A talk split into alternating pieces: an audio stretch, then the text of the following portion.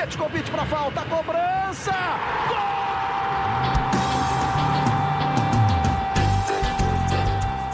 Está entrando no ar o podcast Sabe de quem? Do rubro negro, da nação, é o GE Flamengo.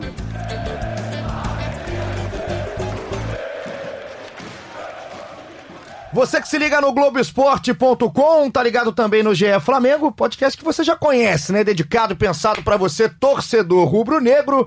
Eu sou Igor Rodrigues, estou aqui no clima de conquistas, já com taça na mão. Flamengo campeão da Supercopa do Brasil, um título que desde 91 não era disputado aqui na, pela CBF, uma competição que não era promovida pela CBF e tá de volta com o título do Flamengo, um 3 a 0 sem tirar, sem deixar dúvidas, tirando todas as dúvidas aí contra o Atlético Paranaense. Título para Jorge Jesus, já conquistou brasileiro, conquistou Libertadores e agora começa 2020 na conquista. E o que ele está querendo conquistar também é a Recopa Sul-Americana. Começa nesta quarta-feira, disputa contra o Independente Del Valle do Equador. E o Flamengo já tentando mais uma taça. Quem para esse time do Jorge Jesus? Por enquanto, ninguém. E para isso, para conversar sobre tudo que a gente tem para falar, porque temos todo o tempo do mundo. Você que está aí do outro lado, participou muito com a gente. Estou com o setorista do Flamengo, Felipe Schmidt, aleluia! Vai trabalhar um pouco aqui o Felipe Schmidt. Schmidtinho, que prazer estar contigo agora na resenha aqui do Flamengo. Fala, meu grande amigo Paulinho. É o primeiro podcast no, de Flamengo que eu faço contigo. Né? Exato, né? é porque você, você tá trabalhando pouco, né? Tá trabalhando pouco. Tava fugindo de mim. Tudo bom? Tudo tranquilo, e você? Tudo bem. E título uhum. tá tudo certo, né? Não é, para de vir taça. É. Essa semana aí, né? Domingo, Supercopa. Quarta, Recopa. E sábado, Taça Guanabara. Essa semana aí promete. Eu tô ficando até confuso, já não sei para onde que eu vou buscar taças. E isso, como sempre, você que tá do outro lado, ouvindo no globesport.com.br podcast, também pelo Spotify, os aplicativos da Apple, do Google. Se eu por onde você quiser, não tem desculpa, a gente tá sempre, sempre um convidado, né? Sou eu, um setorista, mas estão muito no chinelo, e um convidado estreante aqui no nosso amplo estúdio de gravação do Grupo Globo, do Esporte da Globo. Vicente Seda, Seda que já cobriu tudo na vida. Já cobriu tudo. FIFA, Marim, CBF, corrida de cavalo. Esse aí tem história. Tem, história. tem história. E agora tá aqui abrilhantando o nosso GE Flamengo, nosso podcast. Eu não sei nem o número do episódio, acho que é 46. Cedão, prazer estar contigo aqui. Prazer, Paulinho. Agora eu vou repetir o aleluia, né? Aleluia. Porque aleluia depois de 25 derrubadas que você me deu no podcast. Eu agora tá jamais. Tá valendo. Eu agora jamais. Tá valendo. Quem derruba é Luciano Melo, nosso diretor, coordenador, passista de escola de samba. Folguista. Folguista, tudo Luciano. Mas olha só, antes de a gente começar com a nossa resenha, já queria agradecer a todo mundo na audiência do podcast do Flamengo, porque tem pergunta pra caramba, participação pra caramba da galera. Tava muito empolgada logo depois da conquista da Supercopa do Brasil. Não é para menos o Flamengo tá voando, manteve muito o patamar que estava em 2019 e ainda reforçou o elenco. Então já já vai estar tá uma galera representada aqui com perguntas, participação. Sempre um prazer ter vocês fazendo o episódio aqui com a gente. Antes dessa conversa começar aqui no Rio de Janeiro, temos uma participação internacional nesse momento, porque Caê Mota já pegou o voo, está em Quito. Caê, por enquanto, no Equador, tá tudo bem com o Caê, conseguiu chegar tranquilo lá Quito e ele vai trazer de lá todas as infor informações do Flamengo, que desembarcou em Quito, né, né Schmidt? Quando? O Flamengo viajou ontem. Bom, a gente tá gravando isso aqui na terça-feira, é, então ontem é segunda. Na noite de segunda-feira, em Quito, tudo tranquilo. Eu espero que o Caê traga uma informação relevante do Equador. O Equador tem o melhor chocolate do mundo atualmente. Opa, podia é, trazer então, pra gente essa espero, informação, espero, né? Espero que o Carlos Zeraldo nos ajude, traga aí pra gente, é, pra dar uma moral. O, o Caê tá com muita fome, ultimamente capaz dele comer no voo os chocolates que trouxer. Tem a fome e tem o famoso escorpião no bolso. Né? Exato, né? tá bem, né? Não, deve estar tá é... tá bem, Caê tá cheio de bufunfo. Então, Caê, Caezinho, tamo junto, vai daí com informações do Flamengo direto de Quito. Fala aí, rapaziada. Podcast. Pera aí, cara. Essa altitude aqui, cara. Essa altitude é difícil, hein? Fala, rapaziada, tô brincando, só pra fazer uma brincadeira aqui direto de Quito, onde o Flamengo enfrenta o Independiente Del Valle. Próxima quarta-feira, final da Recopa, aqui no Equador. Uma final encarada com muita seriedade pelo clube, assim como tem que ser. O Flamengo que busca seu sexto título internacional, o Flamengo que disputa sua décima primeira final internacional e busca pela primeira vez na história conquistar o segundo título em dois anos consecutivos. O Flamengo nunca ganhou títulos internacionais por duas temporadas seguidas. Então, o Flamengo que busca estabelecer um outro patamar também nesse cenário fora do país. O Flamengo que chegou aqui a Quito na noite de segunda-feira, após um voo de cerca de 5 horas, voo fretado. Quando chegou aqui ao Equador, toda tranquilidade para sair do aeroporto, é, saindo pela pista, tudo para minimizar os efeitos do cansaço pela longa viagem e também da altitude. Jorge Jesus já admitiu que não tem experiência nesse cenário, deixou toda a responsabilidade da preparação a cargo do Dr. Márcio Tanuri, todo o departamento médico que conduziu todo esse processo para que o Flamengo sofra pouco aqui na altitude de Quito, uma altitude que, para a gente, obviamente, que não corre, não joga bola, é, o efeito é mínimo, quase zero. Eu, particularmente, não senti nenhum efeito dessa questão da altitude. É, até mesmo os próprios jogadores comentam que aqui em Quito, por ser 2.850 metros, a questão da respiração não é o que pega tanto, é uma coisa que é fácil de controlar, fácil de adaptar, é fácil de conduzir, mas a questão toda é, é a tal da velocidade da bola. A gente sabe que o ar rarefeito deixa a bola um pouco mais veloz, então essa é a grande preocupação no treinamento desta terça-feira no CT da, da, seleção do Equador. A preocupação é essa, adaptar-se muito mais à velocidade da bola do que a questão é, física e fisiológica principalmente. É, o Flamengo esteve aqui em Quito ano passado, perdeu para a LDU, uma partida que uma atuação muito ruim, até fez 1 a 0 com o Bruno Henrique, mas depois sofreu dois gols, é, até em falhas do Diego Alves. Voltará aqui a Quito em breve para enfrentar o próprio Del Valle pelo grupo A da Libertadores e que entra em campo nesta quarta-feira sem Gabriel. É, certamente vocês falaram muito sobre o tema aí no estúdio. Eu acredito que o Mister não vai inventar muito, até porque depois de pedir tanto o tal do avançado, cobrar tanto, bater o pezinho, dizer que precisava, não é possível que agora ele tenha a oportunidade de escalar o Pedro de início, que ele vá inventar alguma opção, como por exemplo colocar o Bruno Henrique no meio da área e escalar o Michael aberto. É uma opção viável, mas eu entendo que por uma questão de coerência o Mister vai é, mesmo escalar o Pedro, que fez dois gols em duas partidas pelo Flamengo, minto, dois gols em três partidas, mas a gente tem que contar aquele Fla-Flu que ele jogou dois ou três minutos só. A média do Pedro é muito boa. E é isso, o Flamengo que tem pela frente o Del Valle, que fez o primeiro jogo dele na temporada. Na última sexta-feira, venceu por 2 a 1 um aqui no torneio equatoriano, mas que respeita muito o Flamengo. A gente aqui conversando com torcedores e imprensa local. Rapaz, eu estou começando a precisar puxar muito ar. Será que é altitude? Então, a gente conversando aqui com torcedores e imprensa local é, escuta que a tendência é que o Atahualpa esteja lotado, o Atahualpa é o estádio que recebe os jogos também da seleção equatoriana. É, eles falam por aqui que o Del Valle em si não tem muita torcida, mas é um clube novo, um clube que tem conquistado bons resultados contra clubes grandes, e então é um clube que não tem muita rivalidade. Então, torcedores do Nacional, torcedores do Barcelona de Guayaquil, torcedores da LDU apoiam o Del Valle, o estádio tem capacidade para 40 mil torcedores. A expectativa é de 30 mil torcedores. É isso. Aqui na altitude o ar começa a faltar. Então eu passo para vocês aí, Vicente Seda, Felipe Schmidt, Igor Rodrigues. Vocês aí, como é que tá o ar de vocês? Fôlego em dia? Valeu, grande abraço, até a próxima. Tá aí o Caê, sempre né, irreverente, Caê Mota. Saudades, Caê. Volta aqui pro estúdio depois da, da sua participação, da sua passagem nesse jogo de ida em Quito. Lembrando para você que tá perdido com as datas do Flamengo, esse fevereiro maluco do Flamengo, o jogo é na quarta-feira, jogo no dia 19. Aí o Flamengo tem no sábado de carnaval a final da Taça Guanabara contra o Boa Vista no Maracanã. E aí no dia 26, na outra quarta-feira, o jogo de volta, que aí valendo, enfim, a taça da Recopa Sul-Americana, jogo de volta no Maracanã, e aí contra o Del Valle, obviamente. Então é esse o panorama do Flamengo. Caê trouxe tudo por lá, e agora a gente aproveita para repercutir todas as informações e tudo de novidade que o Caê trouxe. Você também sempre acompanhando no globoesporte.com.br Flamengo. Chimitinho, para você trazer pra gente também um pouco mais desse ambiente você que está vivendo o dia a dia do clube como sempre. Não tem o Gabigol. Isso aí é uma coisa que está muito falada. Só que a gente vê o tamanho que tá esse time do Flamengo, né? Seda, né, Schmidt? Porque não tem o Gabigol, mas ninguém tá com tanto problema assim, porque pode ser que entre o Pedro. E resolve, né? Assim, o nível fica o mesmo para mim. O Pedro é muito bom atacante, né? Muda talvez um pouco a característica do time, né? Porque o Gabigol nesse, nesse ano ele tá jogando muito mais solto. Contra o Atlético ele jogou praticamente de ponta direita e acabou com a defesa do Atlético. Então acho que o Pedro entrando, que eu acho que é o mais natural, mais provável, e era uma opção que, gente, que o Flamengo não tinha no ano passado, né? Então muda, deve mudar um pouco o estilo de jogo, mas acho que o nível ficou mesmo. É, o, o, o, Pedro é um, um, cara muito mais de área do que o Gabigol. O Gabigol sai muito mais da área do que o Pedro, mas os dois têm muito bom poder de finalização. Acho que muda um pouquinho a característica de jogo ali no ataque, até porque o Gabigol já está muito acostumado com o Bruno Henrique ali, a, a movimentação dele está muito azeitada É, é, prova disso foi o primeiro gol contra o Atlético Paranaense. O, o zagueiro do Atlético nem viu por onde o Bruno Henrique estava vindo. É, então essa movimentação pode ficar um pouquinho prejudicada porque o, o Pedro chegou agora, tem pouco tempo de clube.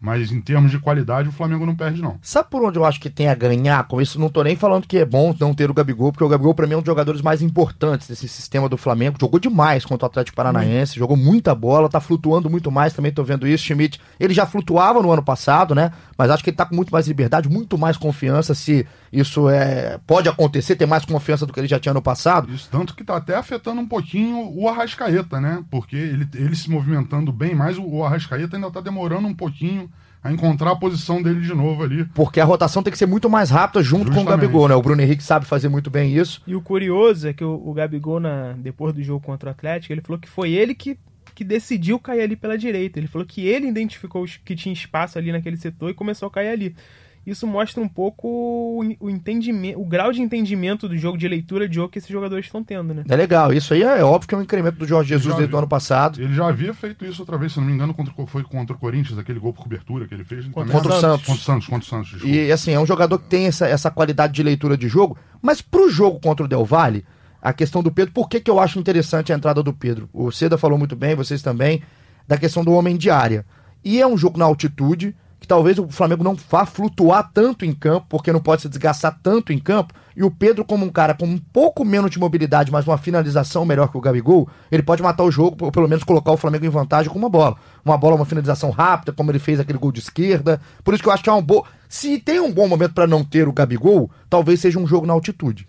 Cara, e eu tô muito curioso para ver como o Flamengo vai se comportar na altitude, porque o estilo de jogo do Flamengo é, é completamente intenso, né? Próprio Bruno Henrique fala no intervalo do jogo: quem, quem, não, quem não aguentar, pede para sair. Como que vai fazer isso na altitude? Né? Eu tô curioso para ver. O Flamengo vai jogar do mesmo jeito? Vai jogar marcando alto? Vai jogar em linha alta? Vai, vai pressionar? Que isso, isso exige muito mais do que um, um outro estilo de jogo. E lá na altitude, né? A questão física pesa um pouco, né? A minha maior preocupação para esse jogo não é nem tanto só a, a, altitude são 2.850 metros acima do nível do mar. Altinho, né, Seda? É altinho, mas não é tanto assim. O Flamengo já jogou em outros lugares muito mais altos, né? Alô, Potosí, Potosí por é, exemplo. É, é. Um abraço, lá, né? Ô, maravilha. realmente é complicado, rapaz. Que são mais de 4 mil metros. Papai é, Joel que, que o diga. Quito é. nem, nem tanto, né? Nem tanto, mas é. afeta de qualquer forma. Agora, o, o, Flamengo, além do Jorge Jesus não ter o menor conhecimento de jogo na altitude, ele mesmo já falou isso, deixou tudo na mão do departamento médico do Flamengo tem jogadores ali que também provavelmente não tem e já tem uma unidade avançada, e em especial eu cito os laterais do Flamengo, Rafinha e Felipe Luiz. Estou muito curioso para ver como esses dois vão se comportar, porque já não são mais dois garotos, e são laterais que avançam muito, e que nesse caso, o jogo, inclusive com a, com a, a, com a altitude, a bola fica mais rápida, é, acho que deve ser uma preocupação do Jorge Jesus é, fechar um pouco essas duas laterais. Não sei como é que o Flamengo vai se comportar no início do jogo, se vai ser toda aquela pressão em cima do, do Independente Del Valle, justamente por conta disso. Eu não sei por quanto tempo o Flamengo consegue manter essa pressão e manter um equilíbrio na, na defesa. Eu acho que é um jogo, Schmidt, que vai obrigar muito fisicamente, principalmente Sim. de Arão e Gerson. Sim. Muito, porque a, cobertura... a, questão da cobertura dos laterais. Primeiro, uma consciência que os laterais não vão, poder, não vão poder subir tanto igual sobem normalmente. Isso é normal. Isso não é porque o Flamengo vai mudar o estilo de jogo, é porque não tem como jogar 90 minutos igual joga no Maracanã. Então, o Arão principalmente o Arão, ao Gerson, vai ter que se desdobrar. E é um cara que tem vindo muito bem. Fez um jogaço, um o jogaço no Mané Garrincha. É que o Gabigol e o Bruno Henrique fizeram um gol, a Rascaeta Agora, o Arão que ele jogou foi demais. Inacreditável. Não é de agora, não. Não Na é. final não é. do Mundial, ele jogou muita bola. Não, no ano, acho que desde o Jesus, ano, a gente. Houve uma transformação do Arão. A gente fala isso aqui. Inclusive, o pessoal pega muito no meu pé aqui, esse bando de canalha que tem aqui na redação, que eu, eu era crítico ao Arão, e bastante crítico era, ao Arão. Era mesmo, era corneteiro. E assim, o, o, erro não era criticar o Arão antes. É, o erro seria se eu estivesse criticando ele agora. Houve uma transformação do Arão absurda dentro de campo e mostra que treinador faz diferença. O Arão, para mim, é o grande caso, o grande case do português no Flamengo. E é interessante como ele virou, assim, queridinho da torcida. Eu, eu tava em Brasília, né, pro, pra Supercopa, e o que mais se via era o pessoal gritando o nome dele, o pessoal com faixa para ele, Arão. Chegou a ser execrado, né? Ele era é. o motivo da, da é. com o Abel, era o Arão. E não, ele não tira o Arão do time. E não era à toa, isso que eu falo. O Arão não, não era uma perseguição ao William Arão. Porque a pessoa William Arão não tem nada contra. A gente aqui analisa futebol. O futebol do Arão, pré-Copa América, pré-Jorge Jesus, era entregava muito pouco e era um jogador que tinha muita função em campo. Então, Mas ele deixava buraco. sendo mal utilizado. Óbvio, isso aí é, uma, é- é- mostra. Isso aí é um E é ensinamento curioso, pra gente. é curioso né? porque eu achava ele um bom segundo volante. É um cara que aparecia bem no ataque, né? Não, não marcava tanto, que é engraçado, porque hoje ele, pô, domina ali Ele a tá parte fazendo uns botes. difícil, Eu- eu- difícil eu- imaginar o é, Arão como exatamente. primeiro volante por causa da característica dele. Exatamente. Ele tem uma característica de subir muito, de ser rápido, de ter toque de bola. Então ali o primeiro volante, normalmente o primeiro volante que a gente tem aqui, é aquele cara que fica na frente da zaga. É, que, que corre que nem um maluco. Rapaz, É. eu não sei, acho que a perna do William Arão cresceu. Porque ele tá fazendo uns botes agora. me desculpa, eu não notei esse detalhe. Não, ele tá com uma perna longa, ele vai um bote que ele vai, tipo uma aranha embaixo, o bicho tá, tá E esguio. o Flamengo rapaz. não se ressentiu de perder ele como esse elemento surpresa. Não se ressentiu, né? Teve outras opções. Não se ressentiu porque chegou o Gerson também, né? E o Gerson É. chegou jogando muita bola, embora E os não, atacantes não também começaram a jogar mais- agora. muito mais. É. Vou começar a colocar a galera, porque como a gente tem muita participação, Seda, você tá começando aqui, mas você é um ouvinte aqui do GE Flamengo, esse pessoal não larga a gente, graças a Deus, uns queridos. Então vou colocando aos poucos a participação da galera. Thales, o arroba underline, começa mal, hein? Começar arroba com underline é ruim, Thales, mas eu também tenho no meu, por isso que eu sei que é ruim. Arroba underline Thales, Davi, um abraço pro Thales. Começa aqui, Porchá, porque aqui me chamam de Porchá. Vá pro inferno, Thales. o cara do título pra ele da Supercopa foi o, o Felipe Luiz, que segue jogando uma barbaridade. Ele tá muito curioso pra ver Thiago Maia, porque não viu o Thiago Maia jogar há séculos. Por que, que eu escolhi a- a- essa participação do Thales? Aliás, um abraço pra estar sempre participando com a gente. É o seguinte: primeiro ponto, Felipe Luiz. Terminou o ano, de certa forma, com uma pulga atrás da orelha da galera, porque fisicamente Eu ele acho que ele sentiu, foi o né? que mais sentiu a, a- o fim do ano ali, aquela sequência. Pra mim, ele foi o que mais sentiu. Ah, no final do Mundial ficou muito claro isso, que tava faltando perna. Ele Até a Libertadores, jogo, acho que na sim. Libertadores já. Na Libertadores, sim, tanto que ele foi poupado em alguns jogos e tal, mas na, na, na final do Mundial, com o Liverpool inteiro, ficou muito nítido isso. Mas é um jogador de muita qualidade, eu acho que ele fez muita diferença pro Flamengo. Sim. Ele é um cara que ajuda muito na saída de bola, ele às vezes ele passa pro meio, passa- atua quase como um volante ali na saída de bola e volta pra lateral, dá passes verticais. Não é aquele cara que só faz aquela tabelinha que todo mundo já conhece, aquela triangulação e vai pra linha de fundo. Não, ele tem recurso para fazer jogadas diferentes, não só essa jogada clássica de lateral. E acho o- que é uma boa saída pro Flamengo. E o ali. legal, cara, assim, porque a gente já conversou com o Felipe Luiz, a gente teve a oportunidade, assim, é, o prazer de conversar com o Felipe Luiz aqui no podcast. E até hoje tem uma, uma frase dele, uma fala dele que me chama muito a atenção e eu carreguei desde então isso. Ele fala que ele não é um jogador nota 10 em velocidade, não é um jogador nota 10 em força, não é alto. Então ele tem que suprir essas carências, entre aspas, que ele tem, que não ser nota 10 em nada, em outro estilo, que é o, o inteligência, a leitura de jogo, Ele é posicionamento em inteligente, Ficou campo. muito claro naquele jogo contra o Inter pela Libertadores. É Aquele isso. jogo ele mudou o jogo com a leitura de jogo dele. é aquelas as investidas dele quando ele vai pro meio do campo, quando ele deixa o lado aberto pro Bruno Henrique pro Arrascaeta. E ne- nessa questão das notas e, e de características do Felipe, tem uma característica que eu acho que ele precisa melhorar, que é ele se poupar durante o jogo. Tem hora que. Até no jogo contra o Atlético Paranaense, ele é substituído no final, que o René joga alguns minutos. O Felipe, ele tem hora que se joga demais até. Por, Fala isso por querer mister, participar. fala. Porque, Fala isso mas não, mister. não é se pou- o que eu falo de se poupar, tá? entendo que o Mister não gosta, mas não é se poupar de tirar o pé do acelerador. É de nem toda jogada precisa ser do mesmo jeito, né? Colocando pelo meio ou entrando e indo à linha de fundo. Ele pode participar até por essa leitura de jogo, às vezes um pouco mais de trás, não precisando de tantas investidas a todo momento, Isso como exigiu chegou o a Flamengo. conversar com, com, com o Jorge Jesus na, na hora que ele chegou no Flamengo. Ele já deixou isso claro com, com Jesus. Olha, esse negócio de ficar indo toda hora na- na- lá no fundo não vai dar pra mim. Ele vai muito menos que o Rafinha, né, Schmidt? Muito, Muito menos, menos, Muito menos. Ele, ele é muito mais. É, chamam, né, assim, pessoal mais, mais da literatura tática do futebol fala que é aquele lateral construtor, né? Gostei. É um cara que joga muito mais por dentro e eu acho que isso faz muita diferença pro Flamengo. Né? Que o Bruno Henrique fica bem aberto pela esquerda e ele vai ali por dentro fazendo. Ajuda é muito grande- ele também, é- né? Essa que é a grande Ele- vantagem. ele- o Flamengo ele- tem o Bruno Henrique, que é um cara muito rápido ali pelo flanco. É um diabo, Então né? ele consegue alternar muito bem. Ali do, na lateral direita você tem o Rafinha que avança muito.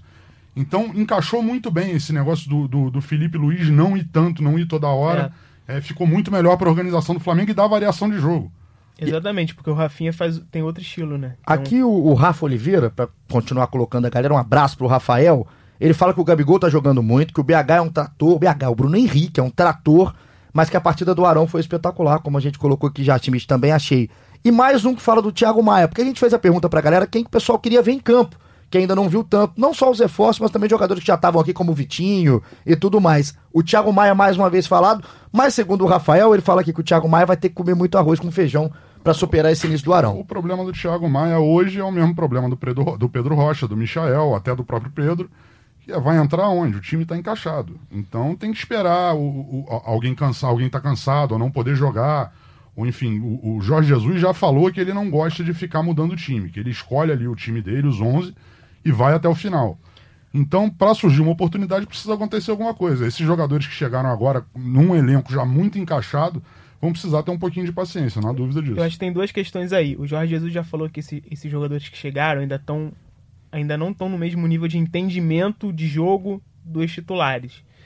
Questão de movimentação, de até as próprias ideias do, do Mister, eles ainda não estão 100%. Depois vocês estão demorando mais.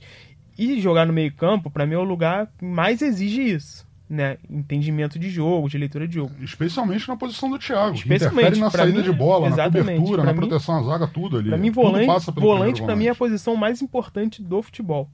E, e tem uma outra questão, eu, eu tô curioso para saber como o Thiago Maia, onde ele vai entrar. Tá todo mundo, né? Porque, em tese, a gente pensa nele como primeiro volante. Mas ele é um primeiro volante, assim, do, do que eu lembro de ver o Thiago jogar. Ele não é um volante igual o William Né? Não, ah, igual não, o William entendi, entendi, que joga mais posicionado. Eu, eu, lembro do Thiago Maia, até na Olimpíada, que ele foi campeão olímpico com a seleção.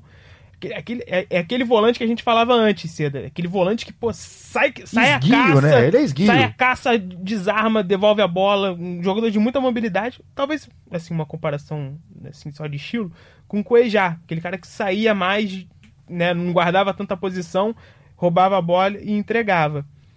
No Flamengo de hoje não tem esse jogador. O Ilharão é um, é um cara que desarma bem, mas não, não é esse cara que sai correndo atrás. Ele, né? O Flamengo é muito, muito posicional, acho ali. O próprio Gerson e o Arão, eles ficam né? Eles ganham mais a bola, mais pelo desarme pelo posicionamento, do que sair correndo e roubar a bola do cara, como muitos volantes que a gente viu no Flamengo nesses anos, né? Então eu quero ver como o Thiago Maia vai entrar nesse, nesse time. É, não, talvez, imagino, talvez possa entrar até no lugar do Gerson em algum momento, que é um, um cara de mais mobilidade. É... Acho que ele, é- Nada impede que o Arão vá para a posição também. de segundo é, exatamente. E, e nem que o Thiago Maia entre de primeiro ou de segundo também. Acho que o Flamengo ganhou uma opção é. versátil, só que a minha, a gente falou isso aqui no último episódio, muita gente falando aqui nos comentários que todo mundo tá com expectativa de ver qual o Thiago Maia tá vindo pro Flamengo, né? Exatamente. né? Porque a qualidade do Thiago Maia como jogador a gente sabe, mas o Thiago Maia pra mas gente é uma incógnita hoje. Um que o, hoje a única, a, o único setor do Flamengo que ainda há dúvidas é a zaga. Né, o Léo Pereira saiu um pouco na frente, ali já estava acostumado com a movimentação mais ofensiva que ele já fazia com o Thiago Nunes no Atlético. Então ele chegou um pouco mais pronto ali para a zaga. O Gustavo Henrique não animou tanto Jesus mas é bom zagueiro também, é aquele cara mais pesadão, né, maior, é. jogo aéreo. Agora, é, a única, o único setor do Flamengo que existe alguma dúvida sobre quem vai ser titular é a zaga. E já que você falou isso, vamos fazer um link aqui para a zaga. Você foi bem cedo nesse link para a zaga, porque o Caê já falou um pouco na entrada. E aqui o Rômulo Miranda, numa pergunta, ele manda aqui um abraço pra gente. Pergunta o que a gente achou da dupla de zaga nesse jogo da Supercopa, já que a gente já vai analisar essa defesa que tá, não tá ainda certa depois da saída do Pablo Mari.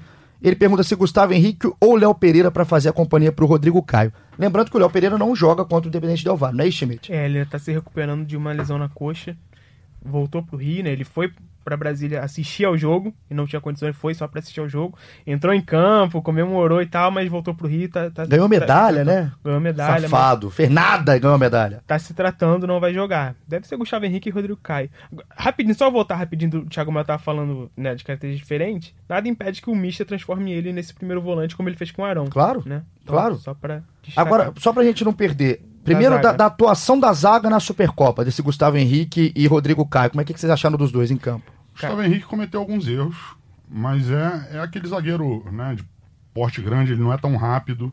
É, ele teve algum, tem alguma dificuldade com, com jogadas em velocidade, tanto uma jogada ali que, que poderia ter sido pênalti, ele foi um pouco atrasado. É, o Léo Pereira ele tem um pouco mais de velocidade, mas é um cara alto também, não é aquele zagueiro com essa mobilidade toda, mas tem um pouco mais de mobilidade e já está mais acostumado ao sistema. Rodrigo Caio a gente tem que ver como é que vai voltar agora, mas foi muito bem ano passado. Na final do Mundial não foi tão bem assim Tava indo muito bem, até ter umas falhas ali, mas enfim, é um baita zagueiro. Eu acho que vai encaixar muito bem essa zaga. Agora eu acho que não dá pra ter certeza ainda, porque é muito pouco tempo. Só me chamou a atenção, titular. Cedão, é, o nível do Rodrigo Caio que voltou, cara. O Rodrigo Foi o tava primeiro dois meses dele. parado, né? um mês parado, sei lá quanto tempo que ele não tava, já jogava, Cara, e né? tem um, tem um lance no primeiro tempo, não sei se, se vocês vão lembrar, que o Atlético meio que aperta ali a saída de bola, o, o Rodrigo Caio ele sai jogando. Sim, assim, sim. O Rafinha dá até um lençol. Sim, que dá, um- é em cima do Marquinhos Gabriel, É, se eu não me engano. Cara, é- aquela jogada ali, se sai o gol, né? Que a- eles saíram jogando e a bola chegou no ataque lá. Se sai o gol, ia ser aquele, aquele vídeo que, Gol que a de gente. videogame. É, que começa lá. Mas, assim, uma tranquilidade do Rodrigo Caio. Pra mim, o Rodrigo Caio é um dos melhores zagueiros do Brasil. Dos Não, ele tá melhores. jogando é um muito. zagueiro. Que ele joga hoje demais. Ele é, É hoje uma ele é técnica, titular do assim- Flamengo. A outra vaga tá em disputa. É, ele é intocável no É, Flamengo. Pois é, e a tendência é que seja. O- O o Léo Pereira, inclusive, tem uma vantagem sobre o Gustavo Henrique pra jogar na quarta zaga, que ele é canhoto. E o Jesus gosta mais de só colocar canhoto ali na quarta zaga. E tem uma coisa do Rodrigo Caio que, que isso preocupa, porque parece que ele vai machucar a todo momento. Que ele cai, ele A a cara na grama. Sabe o que preocupa o também? cotovelo virado. Ele, ele Sabe o que como preocupa se também? fosse amanhã. É, né, condomínio é o se caramba, amanhã, é, deve ser do- é. Essas jogadas que a gente tá elogiando aqui, ele fez algumas também no segundo tempo. Cara, que parecia que a bola ia. Teve uma que ele recua de cabeça pro Diego Que Alves. tem um jogador do Parece Atlético. que o, o cara. Exato. Cara, mas sempre dá certo, assim. E pra mim, ele, ele, como o Seda falou, ele é incontestável ali na zaga. E tem uma coisa: é, ele pode jogar pela esquerda também, né? Geralmente o quarto zagueiro é o que sai mais. É o que tem mais habilidade pra sair. Então nada impede que, que o Gustavo Henrique jogue pela direita e ele jogue pela esquerda. Como ele jogou no começo do ano ainda, do ano passado, quando era o Léo Duarte. Então, assim, Mas a questão é se o Mister, É. como ele tá tão bem na posição, vai querer mudar E já ele de tem um zagueiro canhoto na Já questão tem do zagueiro Léo. E agora a questão do Gustavo. O que mais chama a atenção do Gustavo? Vou pegar aqui dois jogos. O jogo do contra o Fluminense e o jogo agora da Supercopa. O, além, o jogo contra o Fluminense fica muito aquele lance do pênalti que ele comete em cima do Pacheco, que é uma jogada que até volta porque tá impedimento no ataque do Fluminense, já do Nenê atrás. Esse lance me preocupou. na- esse foi o Léo. esse lance me... Não, foi o Gustavo Henrique. Foi o Gustavo Henrique, o- um pênalti que ia ser cometido no Pacheco. Hum. Esse lance me, me preocupou porque é um pênalti muito bobo ser feito, um pênalti de puxão de camisa. Foi impedimento. Exato, que foi Mas justamente, impedimento. foi uma jogada em velocidade Não que tem- ele saiu atrasado. Esse não lance me preocupa, acompanhar. mas o, mais do que a velocidade em si, porque se você parar pra pensar, Cedo Mari também não era um jogador veloz. Só que o Mari tinha um posicionamento melhor que o do Gustavo o Henrique. Maria ele antecipava muito Ele tinha uma leitura de jogo melhor que a do Gustavo Henrique. Acho que o Gustavo vai ter que se adaptar às linhas do Jorge Jesus pra também começar a ter esse- essa leitura, esse posicionamento. Mas, mas o Jorge Jesus já falou isso, que hoje o o Léo Pereira ele, ele entende melhor a forma que o, que o Flamengo joga do que o Gustavo Henrique. Porque o Thiago Nunes fazia uma Exatamente. coisa, não era exatamente o que o Flamengo faz, mas era, era muito mais mais, próximo do que o Flamengo Em teoria, o faz. Sampaoli É, também não era muito o longe disso, não. é. Mas o Gustavo, eu acho que no caso da leitura do Gustavo Henrique para Léo Pereira, Mas é a característica do jogador propriamente dita. Mas o principal problema do Gustavo, que ganha, aliás, a gente tem que colocar o contraponto, ganha tudo pelo alto. Sim, o principal forte. problema do Gustavo é a saída de bola com a bola no pé. Pra mim é é a maior diferença dele pro Mari, por exemplo, nem colocando em comparação com o Léo. O Flamengo perde muito não tendo aquela fatiada que o Mari dava pro meio-campo, que o Arrascaeta batia de primeira e dava no lado. O Maria antecipava e já saía ali pro Felipe Luiz ou pro Arão. E essa questão, muito grande. e essa questão, eu acho que isso não se ensina como se ensina uma linha. Isso é característica Isso é do jogador. característica É, do jogador, não é do Gustavo Henrique, não é do feitio, não é da característica dele sair com a bola dominada com qualidade. Ele até sai, ele até tenta, ele se arrisca, mas o Flamengo corre um pouco mais de risco quando ele tenta sair com a bola no pé. Acho que sobrecarrega um pouco o lado direito pro Rodrigo Caio e ele tem essa, essa, essa deficiência. E é uma deficiência do jogo o dele. Gustavo, acho que ano passado, se eu não me engano, teve uma época que ele foi reserva no Santos. Até porque o São Paulo ele queria um zagueiro com melhor saída de bola. Eu acho que teve uma época que ele foi, foi, foi reserva. Bruno Gilfrida, nosso magro de aço, pode confirmar pra gente em algum momento. Mas eu acho que ele chegou a ser reserva justamente por isso. Por essa, essa dificuldade na saída de bola e por não ser tão rápido pra jogar, né, numa linha tão avançada quanto o Flamengo joga. Exato. Então a gente vai começar. É, outra coisa que a gente tem que olhar é que o Jorge Jesus ele tem tudo pra melhorar o futebol do Gustavo Henrique. Ele já mostrou isso com o Arão, mostrou isso com outros jogadores. Então fica um, um- esse carioca, principalmente essa taça Rio, pra defesa do Flamengo, vai ser importantíssimo. Talvez a melhor pré-temporada vai ser pra esse setor defensivo do Flamengo com o Gustavo Henrique e Léo Pereira. A gente tá aqui com um pouco mais de 25, 26 minutos aqui do nosso episódio. É 46, eu acho, esse episódio. Tô trabalhando pra caramba, hein, Schmidt?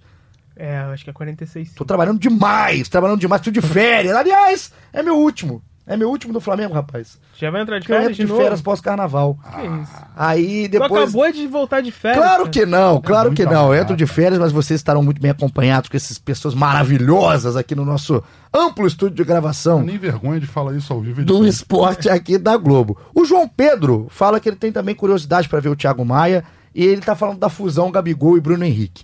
Por que agora eu trouxe o Bruno Henrique na discussão? O Bruno Henrique parece que não é um ser humano normal, assim, é, do jeito da velocidade que tem o bicho. E agora a questão da altitude. Olhando o jogo do Independente Del Valle, antes de gravar aqui, gente estava conversando com cedo até nos bastidores aqui na redação. Tava vendo mais é, jogos do, do Independente Del Valle, a final contra o Olímpia, alguns jogos até que a gente tem conhecimento deles em Libertadores e tudo mais. O estilo de jogo é ótimo pro Flamengo.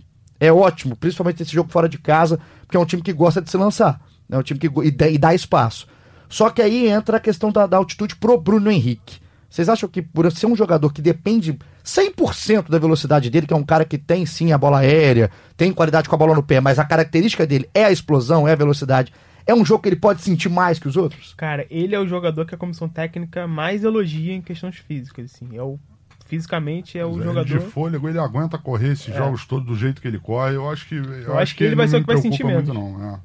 Gostei, hein? Foram rápido. A confiança do outro lado agora do rádio aqui, do pessoal que tá em casa no banho, aumentou muito. Não é? Mas não eu foi tenho Bruno Henrique. curiosidade pra ver um, um pique de 100 metros lá no, no Ninho do Urubu, ele e Berrio. Ah, mas- Esse eu tenho curiosidade pra ver. Eu não falo o nome do Berrimo em vão, que aparece. Não fale em vão o Mas nome ele, do ele não foi relacionado, não, por opção Obrigado. do, do, do Mister. E o Pires foi, também não, né? O Pires foi. Pires foi. Não, Pires Berrio hoje não tem mais posição no Flamengo, mas é, é, Mas é um cara legal, né? Um cara legal. Gosto Não- sempre de falar isso. O Ber- O Berril sempre tá aí nas redes sociais do Flamengo animando se ali. é legal ou não, também não sei. Agora que corre pra caramba, corre. Eu bicho queria corre. ver esses dois correndo lado a lado só por curiosidade. Não, o bicho corre demais. Aqui o Paulo Henrique, um abraço pro Paulo. Ele falou que o time do Flamengo parece que tem hora que tá jogando com uns três jogadores a mais em campo. Que todo jogador do adversário que toca na bola tá cercado. É isso. E além disso, quando raramente precisa, o Diego Alves também tá muito seguro. Outro ponto é o Diego Alves, porque se a gente voltar lá na Libertadores do ano passado, lá no primeiro jogo também no Carnaval, antes de Jorge Jesus, Flamengo e San José, o jogo que o Gabigol fez o primeiro gol, 1x0 pro Flamengo, o Diego Alves pegou pra caramba, um monstro. O jogo também tinha altitude e o Diego Alves foi muito importante. E a tendência é que esse chute de fora, essas bolas, cheguem mais no gol do Flamengo, porque naturalmente chegam, por exemplo, no jogo da Supercopa, né? E, e, e, e para isso a altitude faz diferença. O chute de longe, o cruzamento vem mais rápido. Para isso a altitude realmente eh, faz uma diferença. E aí é uma adaptação que tem que ser feita, né? O Flamengo está indo. Normalmente para altitude você tem dois tipos de programação. Ou você vai mais de duas semanas antes, não lembro quanto é que era exatamente, mas 21 dias antes para se adaptar de fato à, altitude. Ou você vai para uma altitude um, po- um pouco mais baixa e no dia da partida, é, é, horas antes do jogo, vai para lá que dizem os fisiologistas que é a forma que você sente menos. É, o Flamengo, nesse caso, não está indo para um jogo numa altitude tão elevada, foi no dia anterior, está fazendo uma programação normal como para qualquer outro jogo. Vamos ver como é que o time vai se portar. Agora, essa questão da adaptação à velocidade da bola, à respiração durante o jogo, isso por isso eu acho que o Flamengo não vai começar como tem começado as outras partidas, que vai precisar de um período ali para entender esse clima, essa para se adaptar ali a, a- a essa realidade. pra sim aprender a começar- respirar dentro de campo, né? Justamente, Durante aí o jogo. sim começar a impor seu jogo. E assim, a maior, a maior parte desses jogadores jogou no, em Quito ano passado, né? Derrota pra LDU por 2x1. Acho que o Bruno Henrique faz o gol. Sim, sim, E sim. o gol da vitória da LDU é um chute de fora. Sim, sim. Do Xixa, Xixalá. Xixalá, Xixalá, tá? Procura no Google, Xixalá. Xixarito é um aí. cara desse nome aí, Isso, camisa Xixalá. 10, que entrou no segundo tempo e fez o gol em cima do Diego Os Alves. dois que não estavam justamente os laterais, que É. é essa que eu acho que sim é a maior É. preocupação. Então, agora, pra passar, é, daqui a pouco a gente vai chegar no Curtinhas no final, que a gente tem mais assuntos pra falar, mas senão a gente fica aqui quase cinco horas falando, a gente ama falar. Tem aqui o último comentário que a gente vai colocar do nosso episódio, é do Rafael Bertguess. Eu acho que é assim que fala, um abraço pro Rafa. Ele fala aqui do Everton Ribeiro. Pra ele, o Everton Ribeiro jogou demais na Supercopa, na decisão. Não se destacou tanto na armação, mas o comprometimento na marcação e recomposição foi absurdo. Eu queria chamar o Everton Ribeiro pra terminar aqui essa análise nossa em cima do que vai ser o primeiro jogo. Daqui a pouco eu vou pedir pra, palpites pra Seda e pra Schmidt. Mas o Everton Ribeiro, pra mim, é o responsável naquelas. A gente tá falando de expressões da moda e tudo mais. O responsável por quebrar linhas sem ser veloz, né? É o cara que na altitude, pra mim, pode ser determinante. Ele é o famoso motorzinho né, do meio Joga demais, é. Ele Eu tá já falo isso é aqui lugar, várias ele vezes. distribui o jogo com uma, uma visão. Ele tem uma visão de jogo excepcional, tem drible. Ele não é o jogador mais rápido do mundo, até porque ele né, perna curta ali, mais baixinho e tal, mas é, é- ele é muito rápido. Ele pensa muito rápido. A questão é essa: ele- a bola cai no pé dele, ele já sabe o que vai fazer. A bola vem pra ele, ele já tá dando um corte no zagueiro de primeira. Ele não espera pra dominar e ver o que, que o zagueiro vai fazer e dar um corte. Então isso é, ele surpreende muito o adversário durante o jogo. E isso faz muita diferença pro meio campo do Flamengo. É, o- Quando não tá ele no meio de campo, você pode ver que o rendimento cai bastante. E o bicho tem um entendimento muito certo com o Rafinha, né, Schmidt? É, o curioso é que ele não aparece tanto nos números, né? Eu acho que não tem nem gol nem assistência ainda esse ano. Mas é isso, é, é- ele, junto com o Arão, ele faz o time jogar. O Arão ali no comecinho do, do- né, da, da, da defesa pro ataque. E o Everton Ribeiro faz isso, que vocês falaram. Quebra a linha, ele, ele facilita o jogo de todo mundo. Ele se entende muito bem com o Rafinha e o nosso amigo internauta aí percebeu bem. Ele, ele contra o Atlético, ele foi muito bem na defesa Tá também. marcando mais, Marcando cara. mais.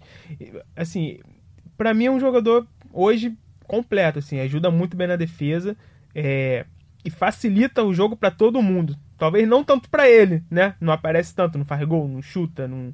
Mas Mas parece Só- levantando taça, né? É, Que é o é capitão, isso, né? é tá, tá bem demais. E assim, é, eu sempre falo aqui que pra mim o Everton Ribeiro é dos raríssimos craques do futebol brasileiro. Eu coloco essa palavra sem medo. Acho que o cara joga demais. Joga o fino da bola e tudo essa mais. Eu concordo. única coisa que eu acho que a gente tem que, é, que a gente no caso, né, analisar em cima do Everton, pra gente tentar botar o que que pode ser ponto de melhora pra ele, tem momento que prende um pouco mais a bola. Que, até por. a- acho que ele pensa numa jogada à frente, É. o movimento do companheiro não é o mesmo, ele tenta atrasar um pouco. Então, às vezes ele toca um pouco mais a bola. Quando ele faz com o Rafinha, isso dá muito certo. É, o Rafinha chega no fundo, ou ele chega por dentro. Então, o Everton, quanto mais ele acelerar esse jogo no meio, pra ele, o Flamengo ganha muito mais. A tabela com o Rafinha ali na direita fica sempre muito fácil, né? Porque o o Everton é muito criativo, então ele dificilmente ele não consegue devolver a bola na frente ou não consegue trazer a jogada para o meio numa situação que tem alguém desmarcado. Então é- é- o Everton realmente faz muita diferença para esse meio de campo do Flamengo, não só por quebrar linhas e por, por- ajudar na marcação, mas por pensar o jogo. Ele talvez seja o cara que melhor pensa o jogo nesse time do Flamengo. As- pensando assim, alguns dos principais jogos do Flamengo no ano passado, é, os jogos mais difíceis do Flamengo, eles começam a se, a se desenrolar no momento que o Everton Ribeiro ele consegue quebrar uma jogada ali. E quando ele tem dificuldade Quando- no jogo, você pode É. ver o time inteiro começa a ter dificuldade, porque é, é realmente um motorzinho. Ele, ele faz o meio de campo do Flamengo funcionar. E agora a gente vai partir para nossa parte final aqui do nosso episódio. Antes, palpites para Independente Del Vale do Equador e Flamengo, jogo de ida da Recopa Vicente Seda. Chegou da palpite. 3x1 Flamengo. Rapaz, foi- Só lembrando uma coisa, que não tem aquele negócio de gol fora de casa, né? Não, muito obrigado, sempre tem dúvida disso. Não tem negócio de gol fora de casa. é, a partida vai, a a Recopa vai ser decidida no Maracanã, dia 26, se eu não Dia me 26, uma engano. quarta-feira. E acho que o Flamengo leva fácil essa. Não acho que vai ser o Independente Del Valle a parar o Flamengo, não. 3x1. Quer falar os gols de quem? Do Flamengo? Do Del Valle pode ser o Chicharito, que falou aqui o, o nosso grande timite. Xixá lá. Vou Xixalá. ver aqui no Google. Isso, viu? Xixalá. o Del Valle pode botar gol até do treinador, Miguel Angel Ramírez. Tudo lá, bem, não vai ser faço do- a menor ideia de quem vai fazer esse gol. bem. E os três do Flamengo? Do Flamengo, eu aposto no Pedro, né, que eu acho que vai entrar no lugar do Gabigol. Pedro, Henrique, Bruno Pedro, Henrique. Bruno Henrique e Gustavo Henrique. Pedro, Bruno De Henrique cabeça. e Gustavo Henrique, 3x1 na, na visão de Vicente Seda. Schmidt, quanto? Chicaiza, que era o nome do, caboclo agora lá. sim. 1x0 Flamengo, gol do Everton Ribeiro, só pra. Homenagem, homenagem aqui ao nosso podcast 1x0. Eu não dou palpites porque eu só apresento, entendeu? Vocês dão os palpites e que colocam aqui a cara de vocês a tapa. Mas deixa eu te tirar uma, deixa eu tirar uma dúvidazinha. Lá vem. O, o, o nosso caro Independente Del Valle, o técnico Miguel Angel Ramírez, pediu a contratação de um coach espanhol para a equipe. Acha que dá jeito? Acho legal. Boa ideia, hein? Boa ideia. Esse Miguel Angel, ele é, ele é valorizado. É, acho tem que, nome- acho que o não, Atlético Paranaense tem o nome falado, contratar tem ele, o nome é um- falado, é né? um Não cara, é- é um Não, cara bem visto. É. Não, É, e assim, é, e por sinal, uma, uma final uma dantesca final, é, em Del Valle Olímpia. mas ganhou. Mas ganhou, chegou até lá, a final foi muito fraca, mas é um treinador que tem um certo renome. Sim, Inclusive sim, tem um um nome, com- faz um burburinho, né, aqui pelo futebol sul-americano. Então, 3x1 na visão, do, na visão do Cida no jogo de ida e 1x0 para Felipe Schmidt. Vamos pro Curtinhas, Curtinhas aqui no nosso final. é o seguinte: comentário sobre as notícias principais do Flamengo dos últimos dias. Pedro, jogador do Flamengo, né, Schmidt, entrou na justiça contra o Fluminense, uma cobrança de mais de 2 milhões de reais. Que sanhaço que virou isso tudo, hein? Cara, a torcida Fluminense deve estar muito feliz com o Pedro, né? Uh! Saiu, foi pro Flamengo. É, Mas aí é questão né, mais jurídica, isso aí é questão. uma- Virou, uma- virou uma discussão de advogado. é, você tem aí o, o Pedro cobran- cobrando coisas que o Fluminense não pagou, como é, FGTS. Eu não, não, não lembro exatamente quais são as cobranças ali. Ó, pagamento de 13 terceiro salário proporcional de 2019, férias de um período aqui que eu não vou ficar falando, sete meses de FGTS, verba rescisória, bicho, despesa médica, É, dando moral pela lesão sofrida, Pois é, honorário advocativo, parte- tem tudo. A parte que criou. Porque a parte de não pagamento de FGTS, de 13 terceiro, enfim. Isso é meio que né, é- é preto no branco ali. Não tem muito o que discutir. Vai ver lá se tem um documento pagou ou não pagou e, e aí vai ter que pagar. A parte que incomodou realmente a diretoria do Fluminense foi essa questão de danos morais por causa da lesão. E aí o Mário Bittencourt veio falar em falta de ética e ficou áudio vazado de discussão com o diretor médico, que era amigo do advogado. Mas acho que isso Enfim, nem chega virou- no Pedro. Pedro tá. Pois é, virou um- um- um- uma discussão, assim, abriu uma discussão que não, não faz muito sentido. Até porque falta de, não é falta de ética nenhuma o cara ir pra justiça e pedir o que ele acha que tem direito. A justiça tá lá pra isso, vai determinar se é justo ou não. É, da mesma forma que o Fluminense, quando acha que tem direito de pedir dano moral de alguma coisa, vai lá e pede.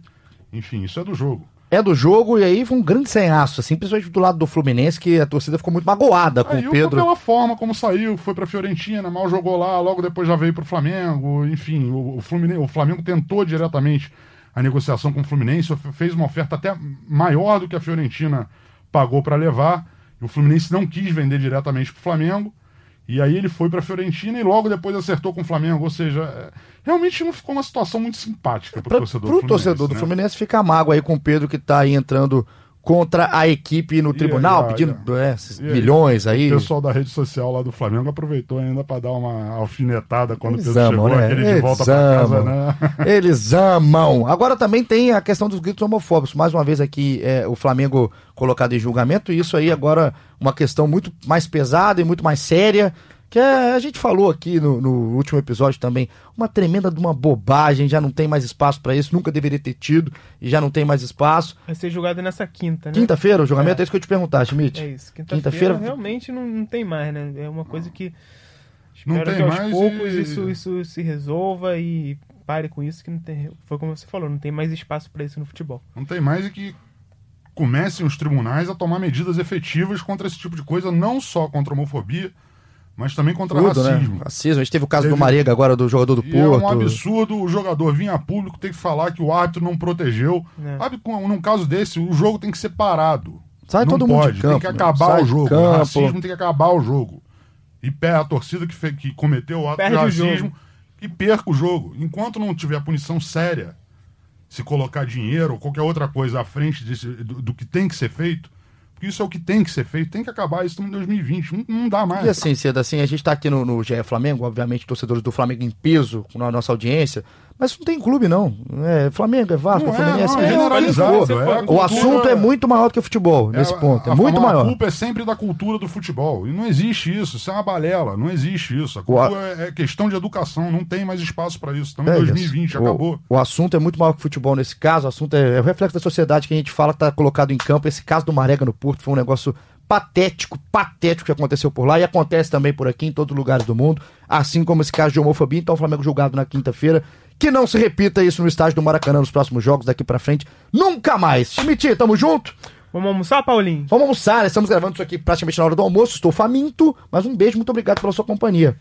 Estarei aqui sempre que você precisar. Amém. Cedinha, gostou? Gostei, gostei, gostei. Vai querer voltar Aleluia, todos agora? Aleluia. Vai voltar? Se você deixar, né? Vai deixar? Luciano Melo, mande ó. cartas ao diretor. Vou, vou mandar um e-mail pedindo autorização. Mande cartas. Obrigado, Cedo. Obrigado, Caê, direto de Quito. Você tá ligado? Fica ligado no Globoesporte.com.br Flamengo, que amanhã a gente vai estar acompanhando tudo aqui, tempo real desde cedo, com tudo que acontece em Quito, lá com o Caê. A gente aqui na retaguarda, sempre de olho no Flamengo, de que vai- O que vai ser esse jogo de ida entre Del Valle e Flamengo, a partir das nove e meia? 10 e meia. 10 e meia? Então não vou nem dormir amanhã. A partir das 22h30, popular 10 e meia da noite. Então a gente vai acompanhar tudo no Globoesporte.com.br Flamengo, tempo real, bastidor, pós-jogo. Enfim, faremos de tudo, como sempre fazemos aqui, e você sempre ligado com a gente. Talvez, time, estava lembrando, talvez eu volte na quinta ainda, antes das minhas férias, né? Pra falar do que foi o jogo da Recopa. É, tem isso também. Mas- Depois a gente volta aí. Mas se não voltar, um beijo. Espero vocês na minha volta às férias. Se voltar também, outro beijo. Eu tô um cara romântico. Vai pro carnaval nessa Vou pro fase. Vai carnaval, vou pra Esbórnia. Não estou bebendo mais, parei. Vou, vou, pra, vou pra Esbórnia. E você fica sempre ligado com a gente. Que o torcedor não acredite nessa mentira, só Muito- pra deixar claro. Muito obrigado pela sua companhia que tá aí do outro lado. A gente volta na quinta-feira. Um grande abraço.